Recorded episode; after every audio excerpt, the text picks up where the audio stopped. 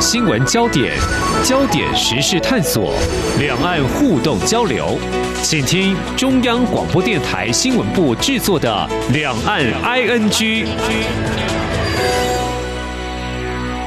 各位听众您好，我是黄丽杰，今天是二零二一年五月十一号星期二，欢迎收听每周一到周五播出的《两岸 ING》节目。那么，在今天我们要和您一起来关心的是有关两岸的 COVID-19 疫情。我们知道，过去这一年来，两岸人员往来因为必须要隔离检疫，受到了一些影响。而最近，中国大陆单方面放宽金马小三通的防疫措施。不过呢，又在八号临时喊卡，而对于其他相关防疫做法，是否可能会做出调整呢？至于我们关心印度的疫情，最近是急速恶化，台湾和中国大陆都捐输了医疗物资。而且中国大陆还有一些动作，不过有哪些动作呢？另外，近年中国大陆和澳洲关系欠佳，最近中国大陆对外宣布无限期暂停两国经济战略对话。中澳关系近期到底有哪些转变？未来又将会如何发展？接下来要透过和中央社驻北京记者妙宗汉连线，关注这三个焦点议题。非常欢迎宗汉，你好。主持人好，各位听众朋友，大家好。我们首先关注就是有关两岸的防疫，谈到这个金马小三通，也就是金门、马祖跟福建在航运人员、货品、金融、邮政等等这双向往来。我们知道，它是在民国九十年的时候开通的，那目的是在促进金马地区的经济繁荣，也希望能够增进两岸良性互动。不过，疫情的关系，在去年二月我们就关闭了，但是就在四月二十九号，中国大陆片面对外宣布放宽防疫措施，那么我们陆委会呢啊几次被媒体询问到相关我们的做法，陆委会是表示还要再评估，呃，是否会复航。那么我们知道，在商务人士还有民众往来，中国大陆是放宽隔离检疫的办法，在发布的公告当中写得很清楚的做了很多调整，包括呢所谓二加十九便捷措施啦，就是两天集中医学观察加上十九天的闭环管理。那么在金门、马祖连续居住满二十八天以上，而且透过小三通直航。进入到福建的金马居民就不需要隔离的。不过呢，我刚刚提到就是目前又临时喊卡了。但是呢，在嗯中国大陆方面，一般这个所谓的舆情，就是民众的反应，如果就网友或说你所观察的，他们对于这样的措施有什么样的看法呢？呃，我们看到福建是在四月底的时候。宣布我们刚刚提到的关于放宽入境检疫的一个措施哦，那从那个之后开始呢，相关的政策在中国大陆的社群网站，包含新浪微博这一些平台上面，有非常多的中国大陆的网友是不满的哦，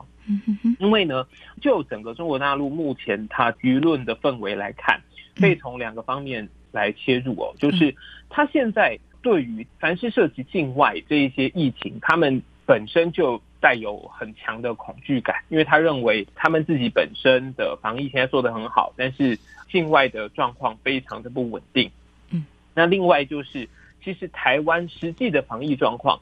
在中国大陆这一边的媒体你是不会看见的。那最多就是最近哦，有空服员、机师开始有出现本土案例之后呢。中国大陆的媒体这边，它就会开始报道，但是整体的防疫稳定的状况，其实中国大陆的民众对台湾的状况是不理解的。嗯，所以呢，他们只要是涉及境外的，他们其实就有很大的排斥感跟反对感，他就认为说，你你现在要把这个东西放宽，他其实是不安的。另外一方面呢，其实因为近年两岸关系确实是状况不是很好，嗯，呃，连带的官方的。针锋相对，也影响到民间啊。现在就是中国大陆民间对台的舆论呢，其实是相对不友善的，特别是在网络上面哦。我们知道，因为现在中国大陆整体的这个舆论氛围有很强的这个所谓的呃战狼的气息了哈，或者是说我们说这个很强的民族主义，所以对于台湾这一块网络上面的舆论呢，本来他的情绪就是相当高亢的。嗯哼，呃。遭受到这种批评之后呢，福建省他们的官方微博，后来就把宣布相关政策的这一条微博，它的这个留言功能，它就先把它关掉了。好、哦，那这个是啊，大概五月一号、五月二号那个时候。嗯哼。那后来很快的呢，在五月八号左右，中国大陆也一样，福建省这一边呢，它呢本来是说这个放宽的措施是十号开始上路，嗯、但是他在五月八号的时候呢，宣布他要延后这一个试点，好、哦，这一个放宽的措施。嗯、那他们的说法是，呃，台湾过去一周新增了超过十例的。COVID-19 的本土的确诊不如预期试点的条件，所以呢，他们把这个试点的措施呢给延后了。就刚好跟台湾的那个时候，我们的本土疫情时间上是是重叠。是，好，非常谢谢宗涵带给我们有关中国大陆福建原本是要从十号开始放宽这个隔离检疫措施，但是在八号的时候呢，又回到原点，就是会延缓哦。不过对于这个政策是不是会有所调整呢？嗯，在台湾方面呢是非常重视，像媒体就询问我们的中央流行疫情指挥中心指挥官，就是卫福部长陈时中就。说，哎，中国大陆的动作，呃，为什么会这样？我们是很务实以对的哦。我们部长就说，或许对于最近。台湾的本土病例啊、有发生几例是有点疑虑的哦。不过我们在这边就啊、要接续刚才宗翰林所提到的，就是说中国大陆对于在报道这个两岸疫情在台湾的疫情部分，我们把数字呢告诉听众朋友，在台湾目前大概累计确诊病例是一千多例哦。那么中国大陆是九万多例哦。那么这是在我们的节目当中也时常会把这个讯息告诉听众朋友。我们希望资讯能够完整透明哦。好，那么对于像这样子的一个防疫措施，如果中国大陆真的有疑虑的话，我们当然觉得还是审慎为宜啊。不过，对于两岸疫情，我觉得都是受到一定控制啊。不过，中国大陆对于两岸人员往来防疫做法，是不是能够有放宽的一个思考？过去在节目当中，我们啊也探讨过，也把这个讯息让两岸的听众们都能够了解，就是说，包括台商啦或中国大陆方面，可能也都希望是不是能够适度放宽，因为毕竟台湾还有中国大陆都陆陆续续在施打疫苗了哦。那么最近在国台办方面，是不是有相关的一些说法表态呢？呃，其实哦，我们一样可以从福建这个案例，其实我们可以稍微看出一点端倪啦。嗯、那福建呢，它本身工作目标，它就是要很多的这个对台政策试点的一个重要的省份。嗯，好，有各种各样的原因，包含邻近性啊，然后还有人员往来很频繁等等。但是从中共它实施政策的这种指标跟一套模式，我们可以看出来。他要推行任何的政策之前，他其实都会有所谓的试点。我觉得从福建他会推出这样子的一个模式，我们姑且不论这一个模式它的可行性，因为它如果真的十号上路的话，其实它还是有很严格的申请的要件啊等等。但是福建他愿意提出这样子的一个措施，这不会只是省级单位可以决定的事情。这种开放边境的议题，如果没有北京中央首肯的话，嗯，福建是没有这样子的权利，他可以点头答应的，嗯好，所以从这一个措施，我们可以看出，中国大陆它是有意愿要放宽的，嗯，但是呢，这个放宽的措施，我们也可以看到，它的作为呢，它都是操之在己的，呃，我不涉及跟。台湾这一边，呃，有任何两岸官方沟通协商的内容。然后另外就是，它是主要是针对台湾人进到中国大陆这一块，呃，有关于大陆人士到台湾来这一块，其实它没有任何放宽的。那这一个限制呢，早在疫情之前，二零一九年的时候，那个时候就把自由行给关起来了，一直封锁到现在。在国台办的这几次的记者会上面呢。他其实还是不断的去重申放宽这些防疫的措施等等，它需要科学判断啊，科学依据。我觉得这些我们完全都可以理解，而且也确实这种涉及疫情的部分，必须要从这个防疫的角度审慎以对。这一点我相信两岸之间都是有共识的。但是呢，如果两边它的疫情控制都是相得益的状况之下，我们其实也看到，呃，台湾这边。其实也有意要放宽的，嗯，好，那呃，当然，国台办这边就会提出说，中国大陆的驻台机构跟企业人员不能够正常轮换啊，指责说小三通都还没有开放啊，取消两岸直航航点啊，哦等等这些内容。嗯、但是呢，呃，我们也可以看到，在台湾这一边，其实从三月份就已经开始了放宽，包含中国大陆籍商务人士来台申请等等。到四月底，陆委会统计到四月二十二号，中国大陆籍的商务人士有两百八十八人提出申请，其中七十八人已经获得许可。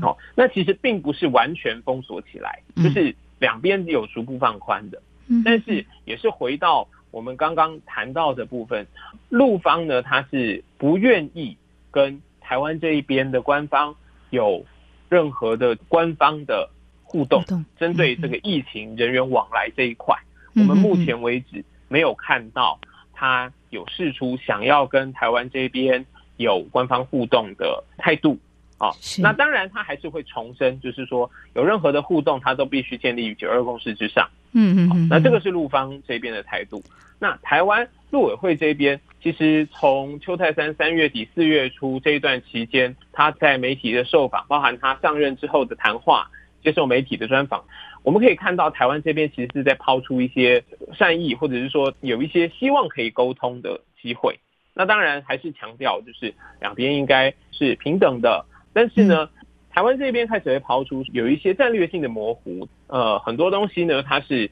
建立于两边的一个相互谅解，呃，这样子的一个精神。所以，其实，在官方的层面上，我们可以看到两边。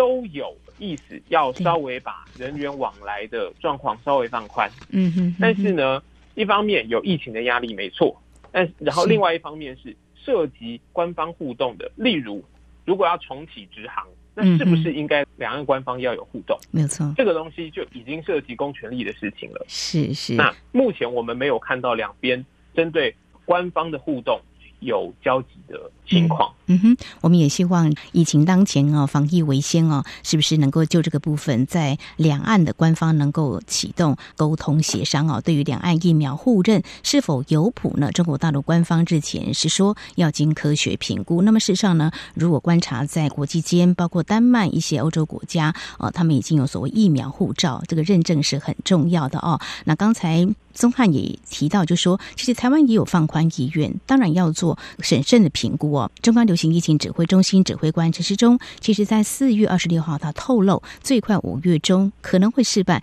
接种疫苗者缩短居家检疫计划。呃，提到这个申请者必须符合一些要件，包括完整接种两剂疫苗了，入境前还有入境后第七天才检阴性，而且抗体啊检验是阳性。不过，我们也必须认知，现在整个国际间的这个疫情呢。似乎是还没有明显的这个缓解，我们看到印度的疫情就是了啊。我想大家都要审慎啊，来评估两岸的防疫的措施，还有人员的往来是不是要轻启复航，或说呃进一步的这个沟通。非常谢谢我们中央社驻北京记者廖宗翰在节目前半阶段先来告诉我们有关两岸防疫，那么是否有可能会因这个疫情做出一些调整？那么中国大陆的官方还有民间有哪些反应？稍后节目后半阶段，我们来谈同样关注目前在印度疫情非常的严峻哦。那么台湾还有中国大陆有哪些做法？特别是中国大陆，那么在最近呢，有些动作是值得我们来关注的。我们稍后请宗翰来告诉我们。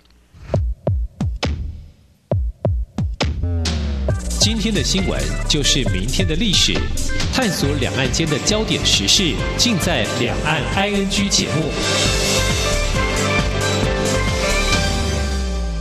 这里是中央广播电台，听众朋友继续收听的节目是《梁安居》，我们节目持续连线中央社驻。北京记者廖宗翰，那么接下来要关心的这个焦点是我们谈到这个印度疫情，相信中国大陆的民众应该可以看到相关的报道吧？原本他们的疫情是受控的，不过近来十分的严峻哦，每天大概有三四十万人确诊哦。我们先谈到在台湾，我们的驻印度外馆人员还有旅居侨胞跟台商，大概二三十人确诊。那么我们有一名台商而因而病故。不过另一方面，我们看到台湾也伸出援手。捐赠了一百五十台的台湾制氧机跟五百个氧气钢瓶等等这些医疗物资。但，中国大陆有些呃捐输的动作。不过，我们知道，在今年年初，中国大陆才跟印度分别对外捐赠疫苗哦。印度呢是生产疫苗的大国哦，展开这个疫苗外交。不过对于现在呢，印度的疫情转趋严重，中国大陆官方最近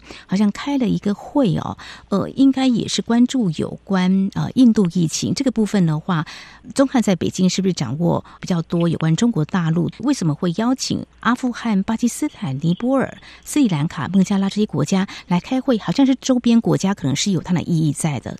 呃，其实我们可以看到，就是中国跟印度在近年来因为边境的问题，它其实有很多的摩擦。近期这一个争议，它慢慢是比较趋缓。但是呢，两边的关系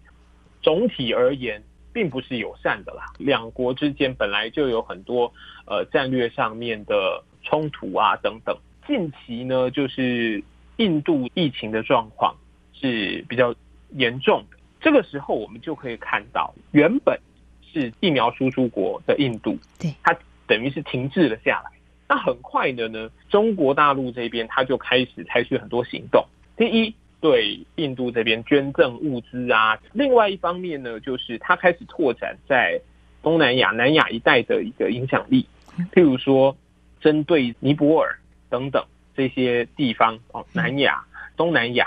好这些。国家呢，他去提供疫苗、提供物资。嗯，那另外呢，我们也可以看到呢，在这个四月底的时候，中国国务委员兼外长王毅呢，他就跟阿富汗、巴基斯坦、尼泊尔、斯里兰卡、孟加拉六国外长举行疫情视讯的会议。嗯，那我们可以注意到，阿富汗他最近是美军撤出，嗯，各个国际的这些呃部队要撤出。嗯，那。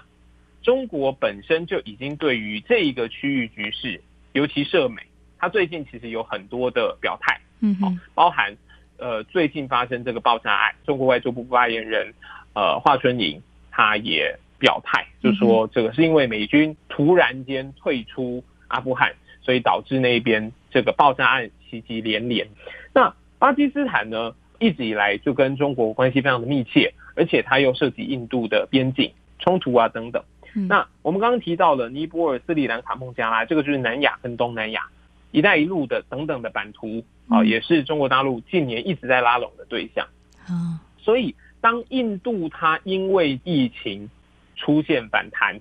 中国其实对于这些南亚、东南亚，嗯，还有中东，跟这些地方的互动开始呃更加的密切了。嗯、啊，那另外一方面呢，就是在于国内宣传的部分。其实我们可以看到，中国大陆的官媒每一天几乎他都会去报道印度现在的疫情状况是怎么样。哦，连就一般的市井小民哦，我们也可以听到有很多相关的讨论。嗯嗯，但呃，最近让大家比较惊讶，也比较呃争议的呢，就是中共的政法委他官方的微博，呃，中国长安网。他去发文来讽刺印度的疫情。呃，中国呢，四月二十九号的时候发射了长征五号的运载火箭。中国长安网呢，他就在五月一号下午的时候，他发了一张对比图啊。然后呢，它的标题呢是这个“中国点火 VS 印度点火”。嗯哼，然后就搭配了火箭发射升空点火的照片。然后另外搭配的是印度疫情。呃，严峻，然后正在大量的在呃火化这一些病故者的照片，啊、哦，那标题呢，他就用中国点火 VS 印度点火，那后面呢，他还 hashtag 一个关键字，写说印度单日新增确诊超过四十万例，那这个东西其实就引发非常大的争论了。一方面有爱国主义的啊、哦、民族主义的网友就拍手叫好。啊，那另外一方面呢，也有很多人批评，就是你身为官媒，你身为一个官方机构，你怎么可以在官方的平台，你用这样子的一个戏谑的方式去嘲讽其他国家的疫情？啊，另外一方面就是这个已经并不是涉及两国公权力之间的冲突，两国官方冲突，这些死亡的人都是平民老百姓。嗯，很多人就批评怎么会这么没有人性啊？后来当然这个中国长安网呢，他就把这一个贴文给删除了。嗯嗯嗯。那但是呢，这个冲突呢，网络上面的相关的争论呢，还是一直持续的。哦。但是从这个事件当中，我们也可以看到，就是对于中国来讲，疫情带给他很大的一个自信。呃，我们可以看到，习近平在四月底五月初的时候呢，这个中共的官媒《求是》杂志呢，他就刊登了习近平投书，提到说，这个全球的疫情的形势这么乱，这反而就凸显说哪一套的治理模式是比较好的，凸显了中国这一个道路呢，它是正确的。既然在上位者啊有这样子的一个说法，那底下的人一定是。更进一步的去阐释嘛，没错。所以说，这个整体的这个舆论呢，都会认为说，呃，现在全球疫情治理通通都不行了啊，呃，还是中国的模式是是最好的。嗯，所以呃，因为有这样子的一个思维，所以遇到印度这样子的 case 的时候，其实可以看到中国的那个民族主义情绪，它又是更高亢的。嗯哼，好，非常谢谢宗翰带给我们你在北京的观察哦。这个中国大陆对于防疫呢是充满一定程度自信，不过民主也是可以防疫的。台湾的防疫成效也获得包括美国还有很多国家啊、在这个专业上的肯定哦。嗯、所以其实刚才我们不管是谈到中国大陆对于台湾的防疫措施跟疫情的现况，还有印度疫情目前十分严重哦，看起来都好像有点啊、呃、燃起这个民族主义的情绪就比较高涨的哦，但是呢，我们也比较好奇，就是说，那既然开了这个会议，就中国大陆跟阿富汗、巴基斯坦、尼泊尔、斯里兰卡、孟加拉啊、呃、举行这场疫情的视讯会议，目的是什么呢？难道他真的要把印度排拒在外吗？这个部分官方有什么样的说法呢？宗翰，嗯，在这个部分，当然，呃，他本身这个视讯会议从一开始他就可能并没有。邀集印度，从时间点来看了哈，会敲定这样子的会议，其实基本上就是在呃更早之前就已经敲定了，嗯，那只是在这段时间刚好这个印度它的疫情变得比较严重，主要的我们刚刚提到了，就是参与的国家对于中国大陆来讲，它都有各种层面，它必须要拉拢的因素，嗯哼，但是呢，在会议期间呢，中国外长啊王毅。也好，或者是中国外交部的发言人，他都有说，对于印度这些国家啊，他如果要共同参与抗击疫情啊等等，那中国是呃欢迎的。那另外呢，呃，王毅也在会中呢宣布了，会跟这些南亚的国家呢去建立一个国家紧急应变物资的一个储备库。好，我们可以合理的去推定啊，这些物资主要是针对疫情的紧急应变。除了这一块呢，呃，王毅呢在会中呢，他也有提到，就是中国这边呢，他持续的对于印度来捐赠物资啊，包含什么制氧机啊等等，对，他就在这个会中呢，他也去呃宣布了。所以说呢，某种程度上面，他们在跟印度的关系上，我们也可以看到中国大陆它的部门之间，嗯，对于涉外议题的掌控，它的尺度跟。舆论的一个状况，它还是有一些差异的。至少在对印度这一块，外交部门啊，目前的态度它是相对和缓的，其他的部门相对就是比较鹰派。好，那有关中印关系未来的一些发展也是值得关注。不过，呃，在防疫当前，呃，我觉得防疫真的是不分你我哦。我们也希望印度的严重的疫情能够尽速来平息哦。那么最后谈中国大陆跟澳洲的关系，其实这两三年来好像也有一些变化。其实我们观察就是过去的他们的经贸啊、一些数据，应该可以说中澳的经贸关系是良好的哦。双方还签了这个 FTA 哦。不过就在呃六号的时候，中国大陆。宣布了无限期暂停中澳战略经济对话机制活动。我们常说冰冻三尺非一日之寒，为什么中澳关系会从这个友好逐渐恶化？大概主要有哪些转折呢？宗汉，呃，我们从这个比较长的一个进程来看，过去其实常年是它最大的一个贸易伙伴。中国呢也非常依赖澳洲的矿产资源。嗯，好。而且呢，从过去几年，我们也知道这个中国资本它是大举投入到澳洲的房市，也是那样子的一个过程。大概从一五年、一六、一七年，渐渐的那个时候，我们就听到了澳洲有排华的一个状况。嗯，因为这种呃房市啊等等的炒作，然后中国的移民大举的进入澳洲，呃，影响当地的就业。嗯，啊，那个时候其实民间已经有一些摩擦存在了。嗯，啊，那中澳关系最好的时候大概是二零一四年的时候，那个时候习近平去澳洲进行国事访问。嗯，那两边在半年之后就签署了 FTA。呃，后来呢？在二零一七年的时候开始呢，澳洲的媒体他就开始报道中国的渗透，他用间谍去操控在澳洲的商人、留学生，哦，用政治现金去影响澳洲政治议程，哦，包含法案啊等等，这一些的讯息的揭露呢，让呃澳洲政府后来呢开始去修法啊，禁止外国政治捐款。哦，那后面呢还包含了就是涉及华为啊这一些投资案，哦，那后面呢这个澳洲又去修法，针对这一些间谍的定义啊，然后还有外国干预罪行的这些法令，嗯，去做进一步的修正。那一七年的时候呢，澳洲还发表了他们第一部的外交政策白皮书，嗯，那里面呢就已经点明了北京。在南海的一个军事扩张，大概从那个时候开始，嗯，中澳的官方的关系就开始走下坡。那也从一七年开始呢，中澳的国家领导人就再也没有互访。那一八年之后呢，就包含了这个澳洲开始禁止中兴通讯、华为参与这个五 G 建设啊等等。呃，真正关系恶化呢，我们可以从一九年那个时候开始来看到，有很多的澳洲公民。在中国面临被拘捕的状况，包含中国的前外交官，啊，后来取得澳洲籍的异议作家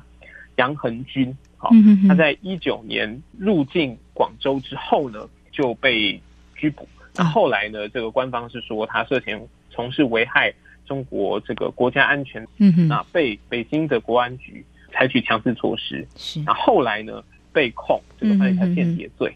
那之后呢，也有澳洲籍的中国大陆的主播也是一样被以国安为由啊来拘捕，